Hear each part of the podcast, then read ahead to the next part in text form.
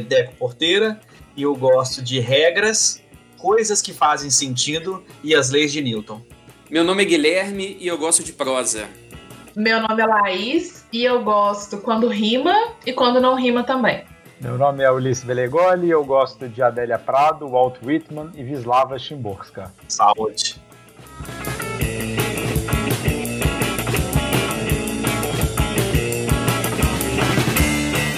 Querido, querida pessoa que está nos ouvindo neste momento, olá você primeiramente, nós estamos no Complexo, é o podcast da Varanda. Você pode encontrar a gente em todas as redes sociais como aqui na Varanda, arroba aqui na Varanda.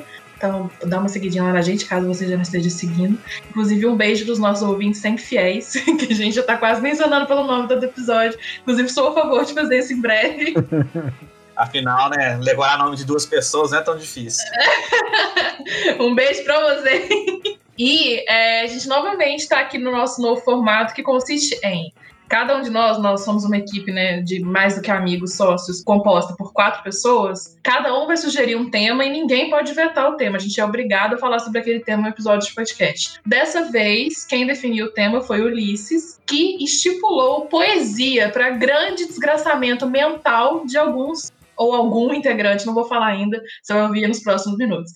Então, eu queria primeiro convidar o Ulisses para ele explicar para a gente por que escolher o tema poesia. E você que está escutando a gente também, não se preocupe se você não gosta muito de poesia, ou então saiu um pouco da sua leitura, faz tempo que você não lê, ou que você quer começar a ler. O Ulisses, para a gente ter uma bibliografia comum para o episódio, ele montou um documento chamado Poesias para se ler na varanda, se não me engano. Isso. Então a gente leu esse documento, a gente leu as mesmas poesias para a gente ter pelo menos um arcabouço teórico e comum para a gente discutir nesse, nesse episódio. Então, Liz, por favor, conte para gente por que poesia. Em primeiro lugar, por razões altruísticas, porque eu sou uma pessoa muito altruísta. Em segundo lugar, por razões egoísticas, porque eu sou uma pessoa muito egoísta. Altruística porque, assim, a poesia, eu acho que é um, um gênero que ela todo mundo já teve contato com a poesia na escola, né, na vida, enfim, de diversas maneiras.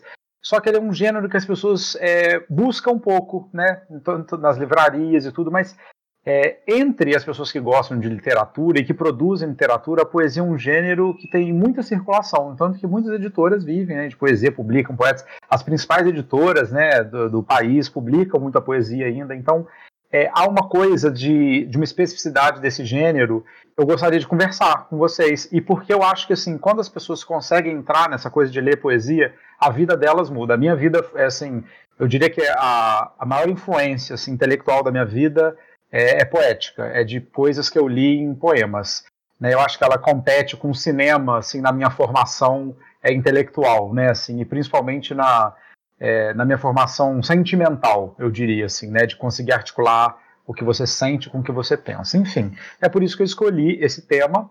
Preparei essa, essa mini é, pastinha de leitura para vocês, para a gente também ter um ponto assim de experiência comum. Mas eu queria começar perguntando para vocês, eu já sei algumas respostas, mas nosso ouvinte não sabe, é, da experiência de vocês com poesia, né? Então eu queria perguntar, vocês podem responder aí na nossa ordem, outra ordem, se sentir à vontade, falar assim, qual é a experiência de vocês com poesia na escola, em casa, assim, tem um poema que vocês gostam muito, tem um poema que vocês odeiam, pegaram o ranço de algum poema? É, é, a minha experiência com poesia é, sou contra. eu acho que a poesia não faz sentido e nada que faz, não faz sentido deveria existir. E, e eu tenho um poema preferido, eu tenho um poema preferido, é, que demonstra bem o que, é poesia para mim. Eu vou ler um, partes do poema porque eu acho ele muito interessante. Por favor. É, café com pão, café com pão, café com pão. Virgem Maria, que foi isso, maquinista? Agora sim, café com pão. Essa poesia foi declamada num sarau no meu colégio sobre Minas Gerais. Eu lembro vividamente até hoje. E aí, por que eu vou pegar um gancho? Porque já respondendo a pergunta do Ulisses, eu estudei num colégio. É aquela, é aquela clássica história da, da criança que vem para um colégio todo lúdico, todo fofo, aí chega no ensino médio massacrada, aquele coming of age brasileiro. Então eu fui assim, eu era numa, cole... eu era numa escola muito maravilhosa, o nome é Balão Vermelho, daqui de de Fora. E lá eles tinham. A, uma das fundadoras do colégio, a Tida, ela é muito apaixonada por poesia. Ela tinha um esforço muito grande voltado para literatura no geral. Ela criou uma biblioteca em homenagem à Ana Maria Machado lá no colégio. Ela chamava os autores para lá, enfim, conversar sobre isso. Então era uma coisa muito presente no nosso currículo no colégio. E ela era muito, é, né, até hoje, apaixonada por poesia. E ela é louca por Cecília Meirelles. Tem até um poema, da, acho que dois, se não me engano, não tô lembrando agora de cabeça, no material que o Ulisses fez pra gente, que a gente vai disponibilizar, vai ter o link aqui na descrição. E era até uma piada, não no sentido pejorativo, era uma piada recorrente, uma piada interna entre as pessoas do balão na minha turma, o poema da bailarina da Cine Merece, porque a Tida ali todo evento ela começava, aquela menina tão pequenina quer ser bailarina. A gente sabia de cor que ela amava quando tinha apresentação de dança no colégio, ela, ela declamava esse poema, ela fazia sarau de poesia. Então, associou para mim um momento, uma época muito querida da minha vida. Então, assim, ela foi uma pessoa essencial para eu ter essa. Eu não digo nem sensibilidade, porque eu acho que todo mundo tem sensibilidade para poesia. Eu acho que falta descobrir, igual podcast. Podcast, a pessoa pode não gostar de podcast, mas ela vai encontrar um programa, um episódio que ela vai gostar. Poesia é igual, vai ter uma poesia que vai conquistar a pessoa. Então, ela me, ela me conquistou cedo, então ela queria mandar um beijo para ela, perfeito. Ô, Laís, eu só, eu só consegui ouvir uma coisa do seu discurso: sarau de poesia.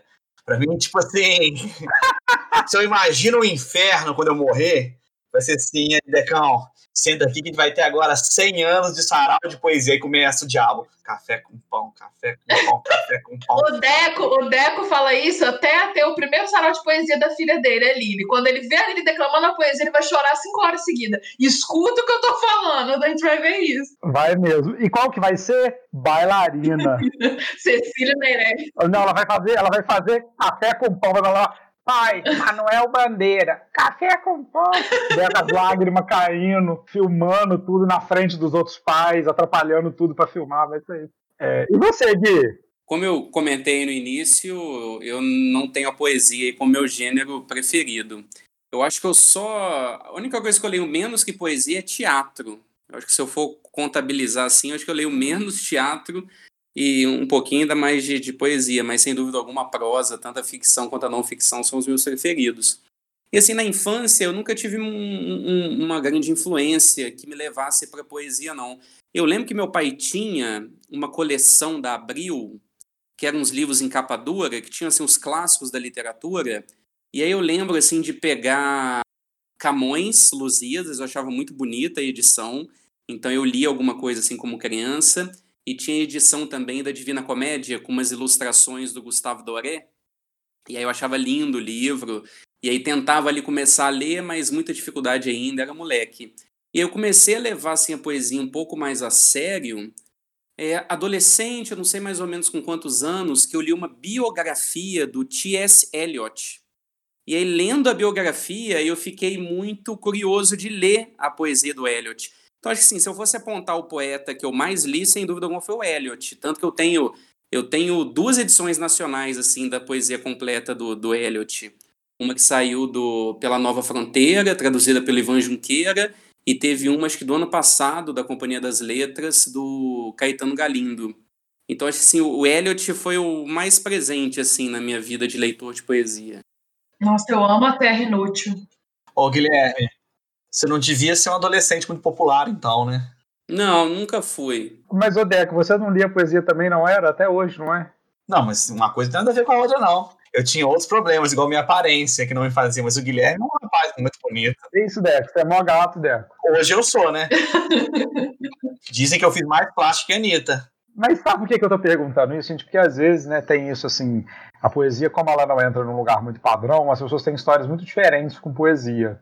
Mas às vezes elas lembram de poemas, ou de coisa específica como o Deco, a Laís, né? Então, estou trazendo isso para perguntar para vocês também. E os poemas que eu mandei, vocês leram? Li. Eu li, eu li. E aí uma coisa assim que eu achei curiosa quando eu terminei é que as poesias que eu mais gostei foram dos autores estrangeiros, que foi a da Vislava Zimborska e do Whitman. Foram os que eu mais gostei da seleção que Ulisses fez foram os que eu mais gostei. E gostei de um poema em prosa, acho que do Manuel Bandeira. Gostei também. Do Manuel de Barros. Isso, é um, do Manuel de Barros. Uma nota. Uhum. Nossa senhora, do Whitman, agora que eu comentei.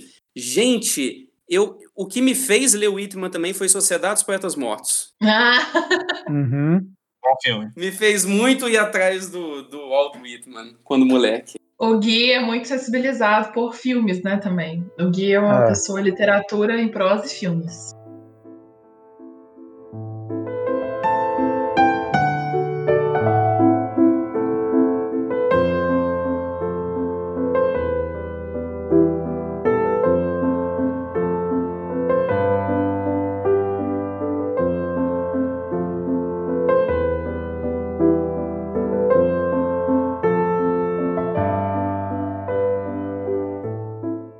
Ah, eu tenho uma- boa história do Borges e a relação dele com a poesia. Perguntaram pro Borges um, um, um poema preferido dele. E ele, tipo assim, declamou um poema em mandarim. Não sei se ela mandarim, tipo, não muito comum ali na, Na região dele. na região, né?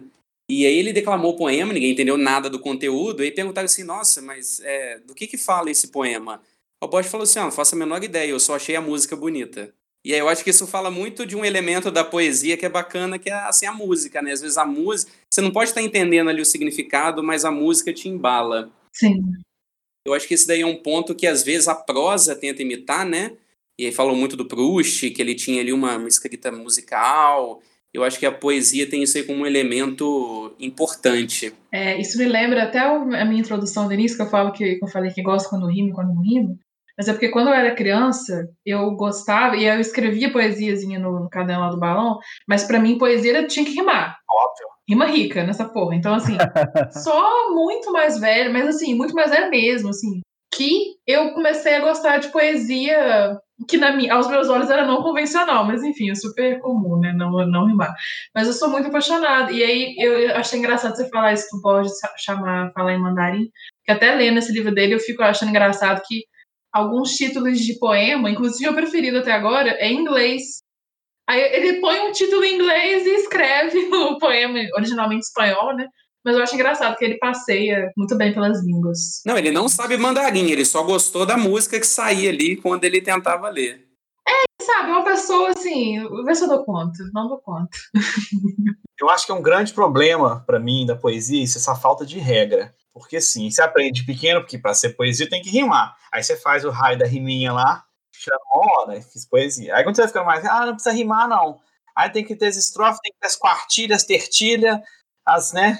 Eu não sei o nome daqueles negócios que divide. Aí fala assim, ah, mas tá, nem toda poesia precisa ter as métricas da poesia, você pode taraná. Aí o Ulisses me manda um arquivo com 30 páginas. Aí tem tem quatro linhas escritas. Quatro linhas escritas.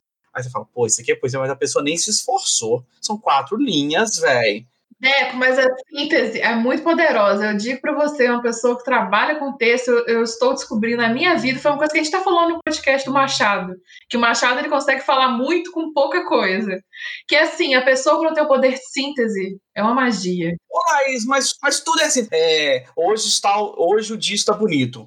Vou ver o céu. Ah, você me desculpa, tá faltando regra na poesia, de- na poesia contemporânea. Ô, Deco, me conta como é que foi ler poema. Ô, Ulisses, eu li, assim, vou te, vou te contar. Você gostou de algum? Gostei de frases de algumas, gostei dos que se aproximavam mais com, com uma outra escrita, não com a poesia, entendeu? Mas, ô, gente, ô, Deco, você achou algum poema, você não entendeu o sentido de alguma coisa? De algum poema? Tá, peraí, peraí que eu vou, eu vou, eu vou ler um poema aqui. Eu vou ler um poema. Porque tem poemas que eu coloquei para o Deco. Eu tenho poemas que eu coloquei para o Deco. É, eu vou achar. Em vez de perguntar por que as crianças gritam na rua, perguntar-se por que não gritam na rua os adultos. Por que não gritando na rua? Tem gente trabalhando. Tá em pandemia. A criança grita porque não tem educação.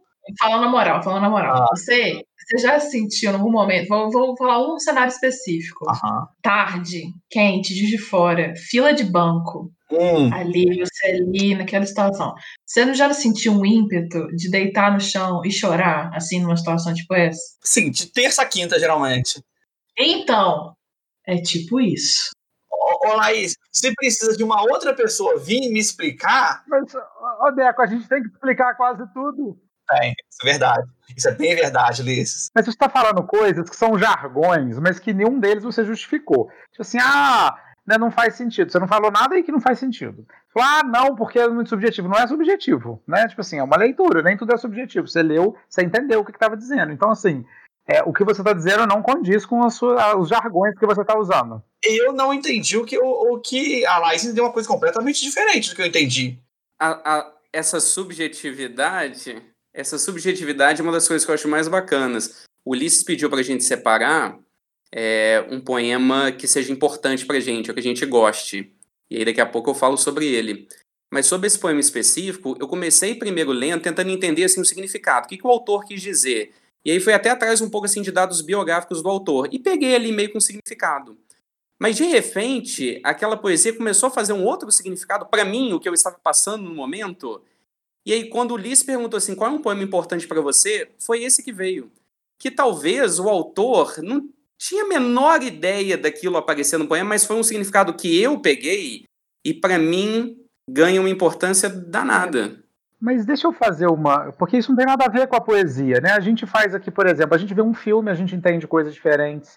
A gente lê livro em prosa, a gente fez aqui para discutir o Helena Ferrante, a gente até trechos que a gente li igual, a gente entendia coisas diferentes. Então isso não tem nada a ver com o gênero poesia, né? Porque isso é um jargão, ah, isso é muito subjetivo. Porque esses jargões, eles são muito mais da escola, né? Que é do, ah, não entendo, ai, o que o autor quer dizer. Por quê? Porque você não entende um monte de coisa que você lê em prosa, você não entende um monte de coisa que você lê em textos dissertativos, né, você não compreende, você não sabe o autor quis dizer, você não tem referência. Então, eu estou dizendo que essas coisas, elas não têm nada a ver com a discussão da poesia, porque elas são muito escolares, elas vêm de uma coisa assim, é igual a gente fala, né, ai, não quero em geografia, ai, para que decorar a sigla dos estados, isso não vai servir para nada, um abraço para Zuelo. Enfim, é, de que tem algo assim também que pesa sobre a poesia, que não tem a ver com a nossa vida adulta, né, tem a ver com a gente ter ficado fixado na, numa lógica de que a poesia é um elemento da escola e não da vida.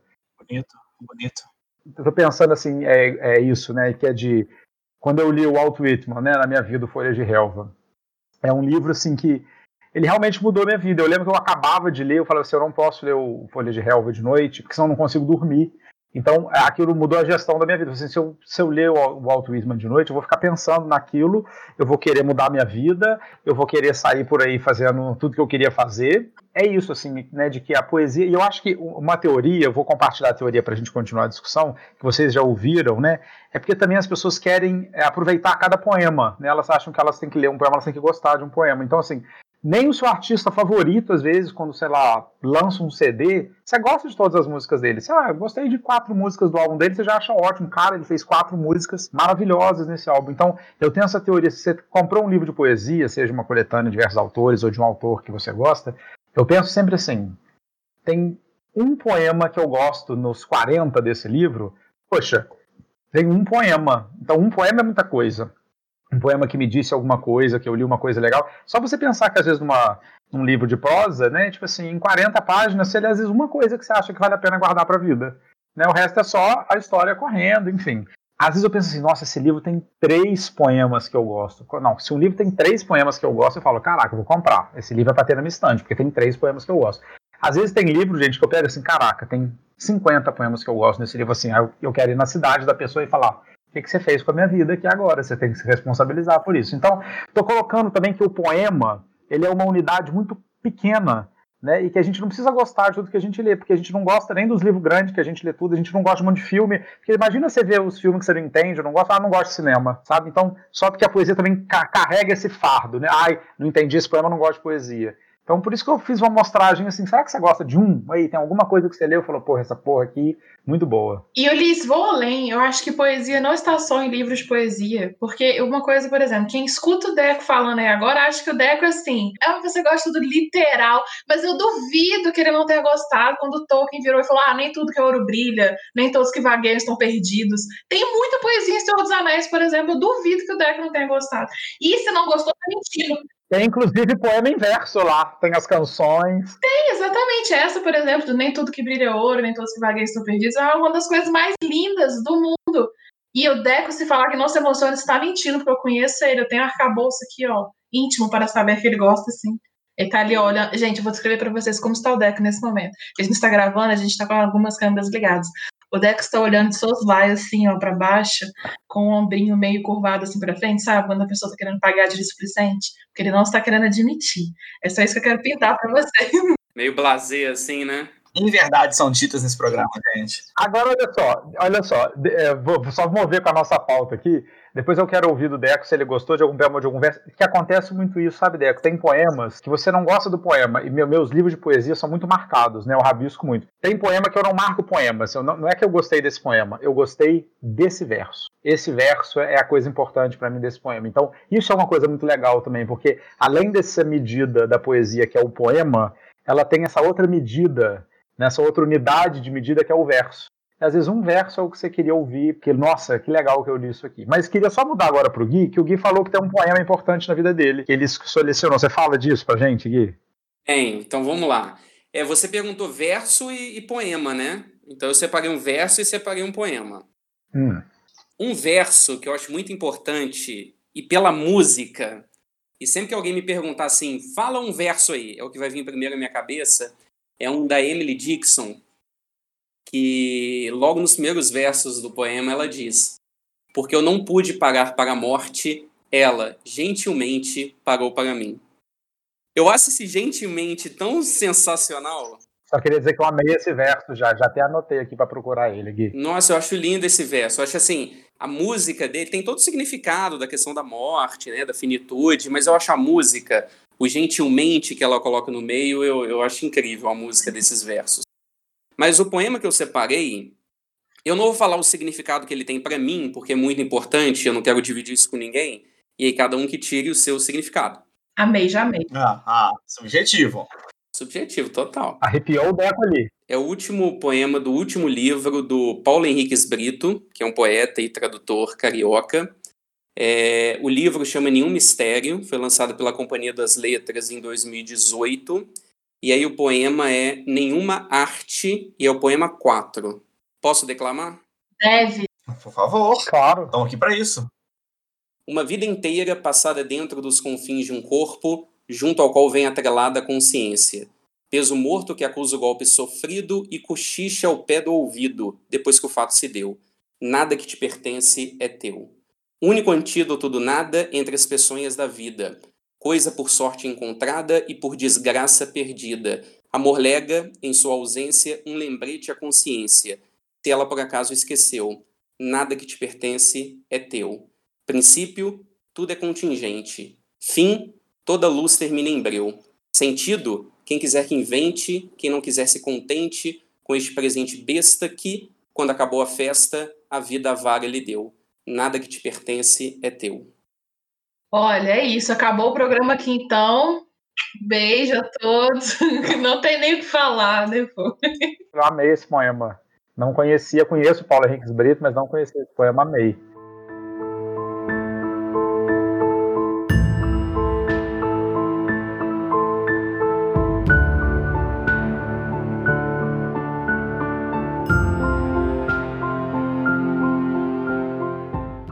Você tem algum poema para compartilhar com a gente? Amigo, tenho. Eu, na verdade, eu tenho até dois, mas um deles é em inglês.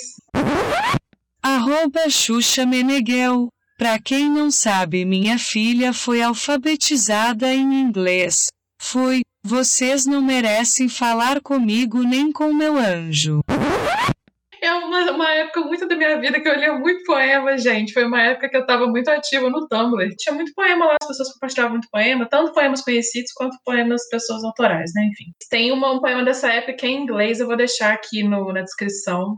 Chama O Velho Astrônomo e o Seu Pupilo, tradução livre, mas eu acho que ele é bonito em inglês. Não porque, ah, meu Deus, inglês, grande língua. Não, é porque, ah, como soa, eu acho bonito em inglês. Eu tenho medo de não fazer jus ao poema, vou deixar na descrição. E tem o do, um do Borges, que é atualmente é meu preferido, eu acho. Que chama The Unending Gift, que é o Presente Sem Fim. Que ele deu o título em inglês. E eu esqueci o nome do tradutor do livro, depois eu vou colocar bonitinho os créditos aqui na descrição também. Mas é assim. Um pintor prometeu-nos um quadro. Agora, em New England, fico sabendo que ele morreu. Senti, como outras vezes, a tristeza de compreender que somos como um sonho. Pensei no homem e no quadro perdidos. Só os deuses podem prometer, por serem imortais. Pensei num lugar predeterminado que a tela não ocupará. Depois pensei: se estivesse ali, com o tempo, seria apenas uma coisa a mais. Uma coisa. Uma das verdades ou hábitos da casa. Agora é ilimitada, incessante, capaz de qualquer forma e qualquer cor, e a ninguém ligada. Existe de algum modo. Viverá e crescerá como uma música e estará comigo até o fim. Obrigado, Jorge Larco. Também os homens podem prometer, porque há na promessa algo imortal. Eu li este poema e fiquei assim, puta que pariu. Mas também foi um momento que eu li, que foi durante esse contexto de isolamento social, pandemia e perdas no geral. Uhum. Muito bonito. Amei também. Essa é a beleza da poesia, né?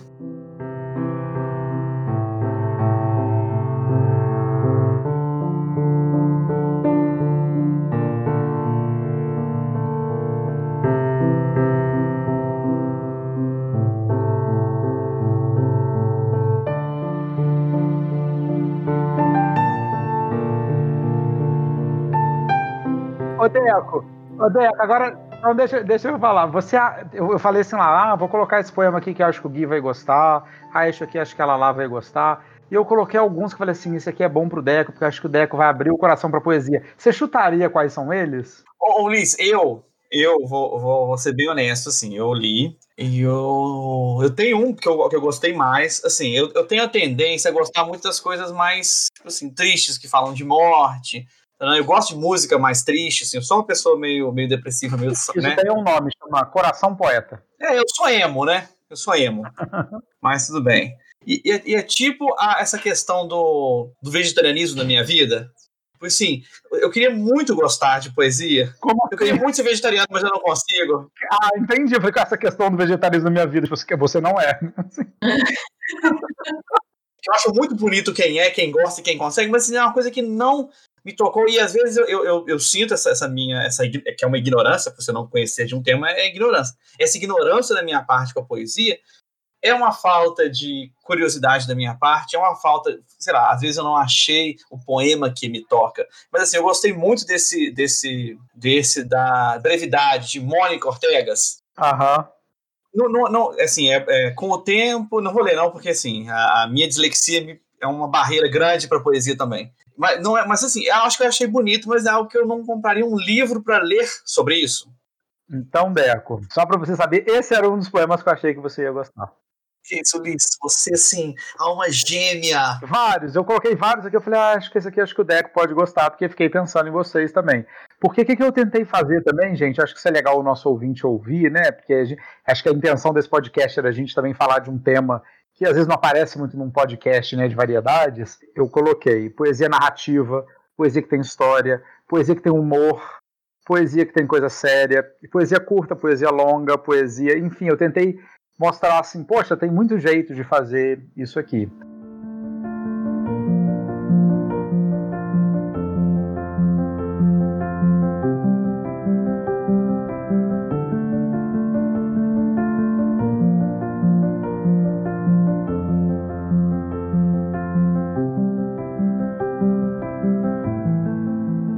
Gente, deixa eu fazer o seguinte: como a Laís compartilhou um poema, o Guilherme também, eu não tenho nenhum aqui que eu queria compartilhar, mas eu vou compartilhar um que eu coloquei pro Deco, lá na, na lista, que aí preenche o poema do Ulisses do Deco, tá bom? Antes da gente ir para a parte final aqui, para a gente finalizar o podcast. O poema é Vietnã, da Vislava Chimborska. Mulher, como você se chama? Não sei. Quando você nasceu? De onde você vem? Não sei. Por que você cavou uma toca na terra? Não sei. Desde quando está aqui escondida? Não sei. Por que você mordeu meu dedo anular? Não sei. Não sabe que não vamos fazer nenhum mal? Não sei. De que lado você está? Não sei. É a guerra, você tem que escolher. Não sei. Tua aldeia ainda existe? Não sei. Esses são teus filhos? São.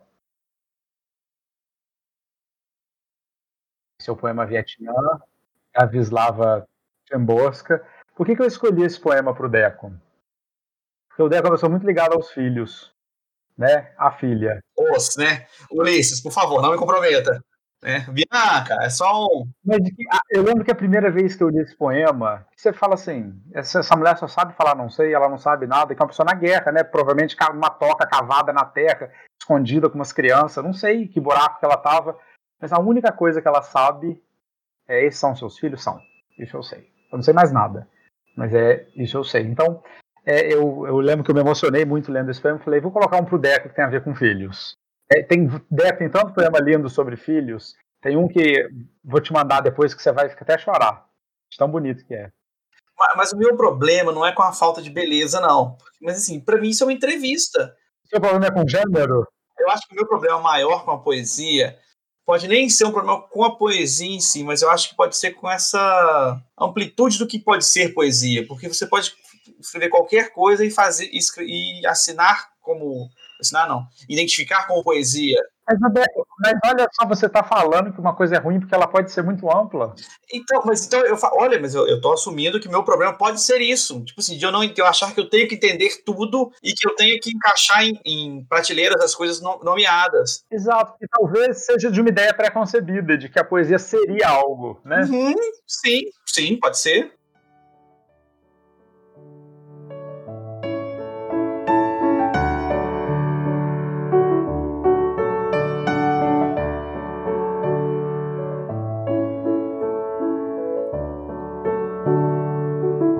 Gente, vamos finalizar agora o podcast. Assim, queria falar para o nosso ouvinte, para os meus amigos aqui de podcast, que eu acho que o meu objetivo principal, né, o altruísta, era esse, né, de é dar um pouco de presente para as pessoas. Eu acho que quando a gente apresenta um poema bonito, é um presente para as pessoas, né? Assim como quando a gente apresenta um livro, uma, uma música e tudo. O egoístico é porque eu vou convencer os meus amigos da varanda a publicar o meu livro de poesias. Então, eu estou aqui fazendo, né, o, como é que chama, o lobby do, do meu livro, para eles quererem publicar. Mas para perguntas para finalizar, vocês acham que durante a nossa conversa podcast alguma coisa mudou na sua percepção do que é uma poesia, um poema? Ou você ficou com desejo, ah, talvez eu queira ler poemas, talvez eu queira ver melhor isso aqui? Conta aí vocês para mim, amigos. Eu, Ulisses, eu assumo que é uma coisa que é um desejo, já te falei algumas vezes, de perder esse preconceito que eu tenho com poesia. Eu gostaria muito de ler mais e ter interesse em conhecer mais. Assim, eu acho que, quem sabe, resolvi uma questão que eu acho que a minha questão de organização, de controle, de querer categorizar tudo em, em, em, lugares na minha cabeça pode ser uma coisa, mas assim, eu queria muito conseguir que isso entrasse na minha cabeça, assim, eu acho que é um, é um passo, eu acho, assim, Instituto Laís Cerqueira, né? Voz da minha cabeça. Que tudo bem também se não entrar. Sim, sim, mas eu acho que às vezes você tem uma opinião de uma coisa sem ter o um mínimo de conhecimento, sem ter procurado. Eu acho ruim, sabe? Mas eu acho que isso que a Laís falou super importante, porque tem um poema que eu mandei sobre isso, que é da Vislava Chimborska também, que é Alguns gostam de poesia, porque as pessoas não precisam de gostar de poesia. Como tem gente, tem gente que nem gosta de ler. Eu tenho uma amiga muito querida, um beijo, Marcela, para você, manhãs. Marcela compra os meus livros, divulga nas redes sociais, sempre com a tag. Não li, não vou ler, sabe? Não me obriga a ler esse negócio. Marcela é uma pessoa inteligentíssima, com conversas interessantíssimas, e né, isso não quer dizer que ela tenha que ler. Então, mas eu acho que para a gente pensar também que esse é só um lugar. Como diria o jovem do Twitter, normalize não gostar de poesia. Nós precisamos normalizar não gostar. Estou super normal, então. não aguento. Normalize não normalizar as coisas. Normalizou tudo. Gui. Eu acho que sempre que a gente conversa assim sobre poesia, dá vontade, né, de ler mais. Eu acho que talvez essa daí explique até um pouco assim do um pouquinho do sucesso assim do cinema e das séries é que você tem com quem conversar sobre uhum. aquilo, né? Você vê e se você gosta de algo você quer conversar.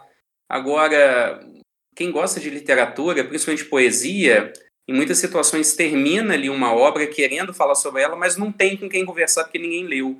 E no caso da poesia, eu acho que isso daí é, é ainda mais forte. Então, só o fato da gente estar aqui conversando e cada um contando aí sua experiência, dá vontade de terminar aqui e, e buscar alguma outra coisa, que eu acredito que é o que o ouvinte aí também deve estar aí como sentimento. Sim, lembrando ao ouvinte que vai ter o material do Lissa aqui para fazer download. E os poemas que a gente citou vão estar aqui também Será que a gente pode colocar para fazer download esse material? Pelo menos os nomes dos poemas a gente vai deixar assim, com certeza. A gente vai verificar se vai poder deixar material ou não, mas os nomes estarão ali.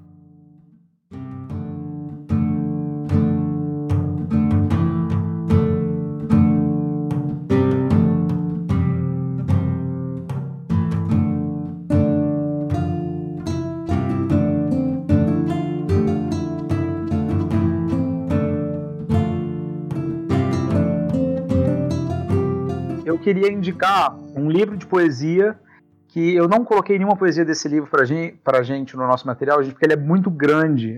É, essas poesias têm, sei lá, 10 páginas. É, os poemas, né?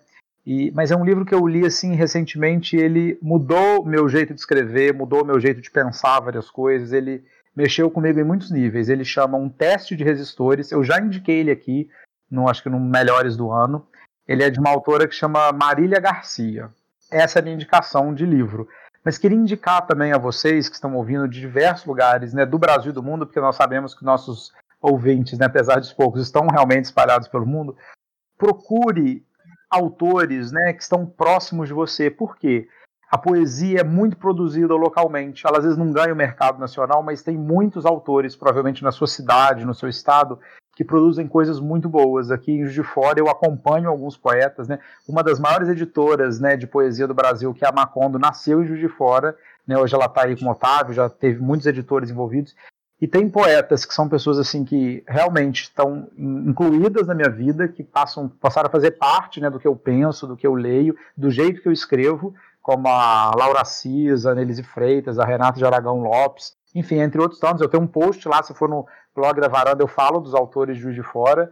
É, mas enfim, procure ler poesia, ela está perto de você. Se você quer achar poetas, você vai achar poetas na sua cidade, tenho certeza. Então é só você procurar por aí. Eu vou indicar um livro, que foi o último livro que eu terminei de ler, que eu fiquei assim, arrasada, destruída, e que eu acho que tem trechos muito poéticos, tipo esse aqui, atenção. Será que ela supôs realmente que eu não reconheceria? Pois se poderia reconhecê-lo por um toque, por seu cheiro. Poderia reconhecê-lo mesmo estando cego, somente pelo ruído de sua respiração ou pelo som dos seus passos. Poderia reconhecê-lo na morte, no fim do mundo sei se você ouviu com as maritacas aqui cantando ao fundo da minha casa, mas é um trecho do, do Canção de Aquiles. Inclusive, mandei um áudio ali pro marido do Lisso, o Henrique, que é assim, o meu grande amigo conhecedor de coisas gregas em geral. Mas então eu recomendo muito, gente. Canção de Aquiles é de uma autora, é Madeline ou Madeline Miller. A minha indicação, olha, eu acho que talvez seja a, a, melhor indicação que eu já dei em todos os podcasts, tá? Que? Eu diria que essa aqui é a melhor, tá? Peraí, peraí, deixa eu anotar. É um livro de uma poeta norte-americana. Deixa eu só contar rapidinho como é que eu cheguei nesse livro, porque eu não sou um amante de poesia. É porque é muito difícil a gente ter assim uma aclamação universal. E esse livro teve nos Estados Unidos e foi lançado em 2014 e era tanta gente falando do livro que eu importei. É o único livro de poesia que eu importei na minha vida. Porque eu fui no hype mesmo.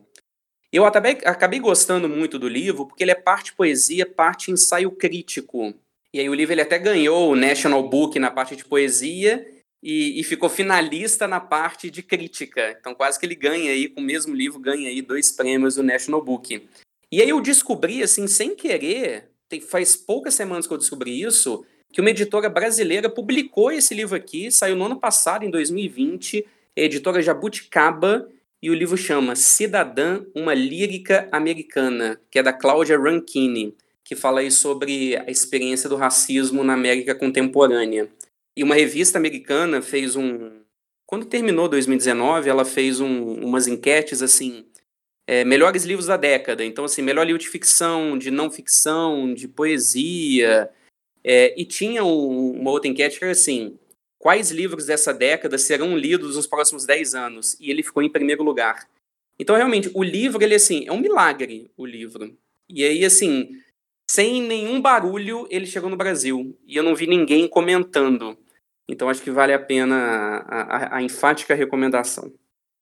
Meu Deus, eu quero agora. Gente, uma recomendação do Gui. Eu também estou aqui procurando o livro para comprar. É. O Gui, eu vou falar, eu vou começar a gente contratar o Guilherme na varanda para indicar os nossos livros da varanda.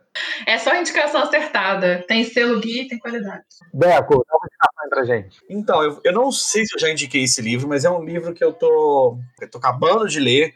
E esse eu tô gostando muito, é do autor brasileiro Felipe Castilho, O Serpentário é um livro muito bonito. Eu até mostrei pro Ulisses quando a gente estava editando o Quase Último a On. Não sei se vocês sabem, o Ulisses escreveu um livro agora, te lançou na varanda. Lindíssimo. É, é um livro que eu comprei sem saber de nada do livro e eu estou me, me surpreendendo muito. É uma história que eu achei que não tem interesse nenhum, mas eu achei o livro tão bonito. E às vezes é tão bom comprar um livro pela capa, não é? Amo também. Nossa. E assim, leiam, é o segundo livro que eu, que eu tô lendo dele. O primeiro livro dele é o. Como é que é o nome dele? Que é um livro muito bom também, que eu já indiquei no podcast. A Ordem Vermelha. Vocês não estão vendo, não? Eu tô mostrando o livro, tá, gente, no, no vídeo. Para as pessoas saberem. É, e Serpentário. Se você tá com um buraco aí de uns dois dedos na sua estante, precisando de um livro bonito, pode comprar o Serpentário, tá? Olá, aqui é a Laís, versão editora do programa. Eu tô entrando aqui porque a nossa captação de áudio, no finzinho dela, ficou um pouquinho prejudicada. Então, para despedir decentemente de você, que acompanha o episódio até aqui, também em nome dos meninos, eu vim dar um tchau. E também te pedir, caso você não nos siga nas redes sociais oficiais da Varanda, é sempre arroba aqui na varanda aqui na varanda. Vai estar aqui no post também. Inclusive nosso WhatsApp, caso você queira mandar um áudio, conversar com a gente, sugerir temas, enfim. É, aproveitando também o gancho da captação de áudio, nós mudaremos de estúdio online, digamos assim. Então, a nossa captação vai melhorar, finalmente. é, a gente ficou parada né, durante parte da pandemia. É, no caso do podcast, né, a varanda em suas outras instâncias continuou a todo vapor, mas o podcast ficou alguns meses parado. Agora a gente retornou e agora a gente também vai melhorar a nossa forma de captação à distância. Então, contem conosco, tá bom? Mais uma vez, obrigada por escutar né, esses esses quatro xaropes. Beijo.